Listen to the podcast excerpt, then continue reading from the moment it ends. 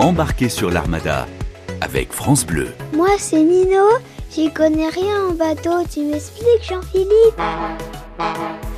Sur un bateau, on est capitaine ou commandant?